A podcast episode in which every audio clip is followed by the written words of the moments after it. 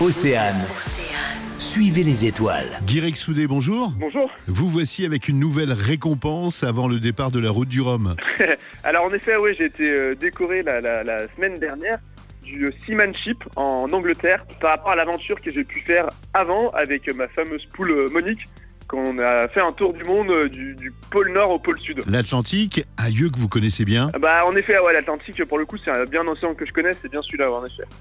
Deux livres relatant l'incroyable aventure à la rame sur l'Atlantique viennent d'être publiés. En effet, j'ai fait euh, une double transatlantique euh, à la rame en solitaire. Première traversée Canaries-Caraïbes en 74 jours.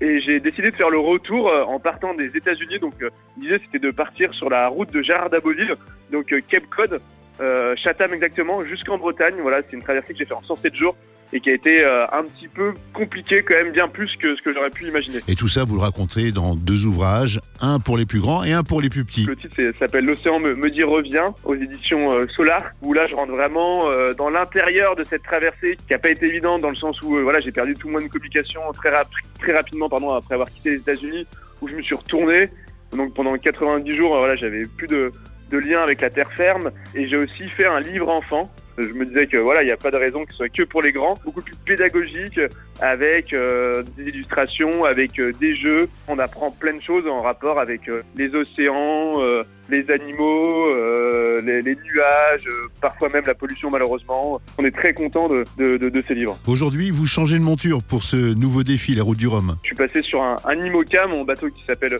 freelance.com. Et en effet, l'objectif, c'est de, de préparer le, le Vendée Globe. Mais en amont, il y a d'autres courses, dont la Route du Rhum, qui part dans quelques semaines.